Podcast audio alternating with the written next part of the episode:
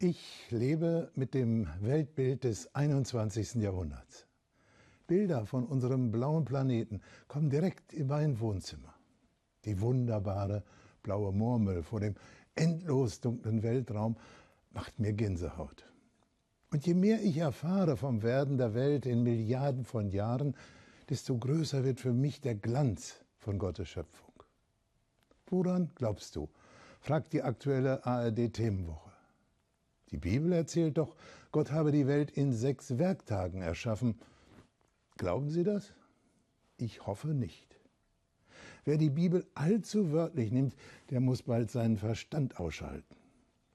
Ist es also besser, dass ich mir selber Zutaten aus den Religionen suche und mir einen Glauben rühre, nach meinem Rezept, wie viele es tun?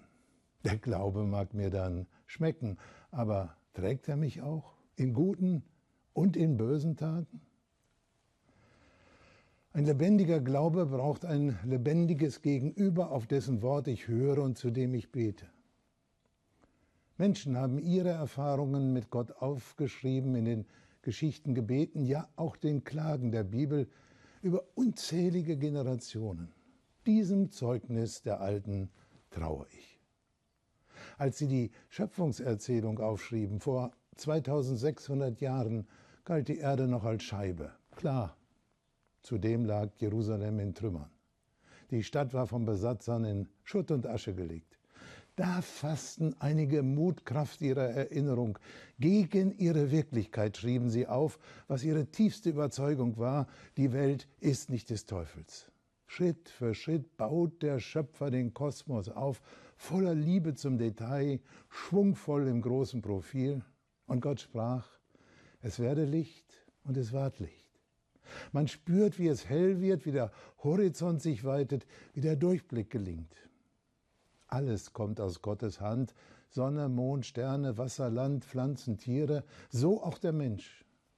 Geschaffen, um zu leben, auserkoren als Gottes Gegenüber, ob Frau oder Mann, Jude, Muslim, Hindu, Christ, ausgestattet mit unverlierbarer Würde.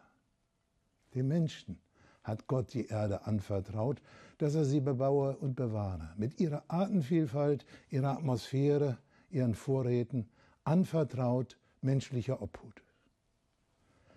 Längst ist die Menschheit fortgeschritten, ruhelos.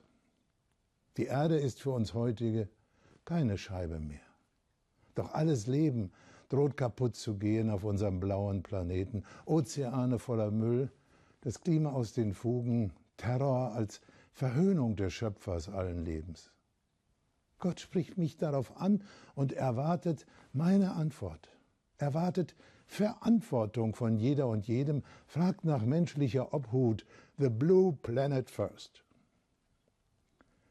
Jedes Mal, wenn ich die blaue Murmel sehe, bekomme ich Lust, die Geschichte von den sechs Tagen laut zu lesen. Dann spiegelt sich die Schönheit Gottes in unserem verletzlichen Planeten. Und den sechs Werktagen folgt noch ein besonderer Clou. Am siebten Tag ruht Gott von allen seinen Werken. Das größte Schöpfungsgeschenk ist die Ruhe. Und das mache ich richtig gerne glauben. Einen gesegneten Sonntag wünsche ich Ihnen.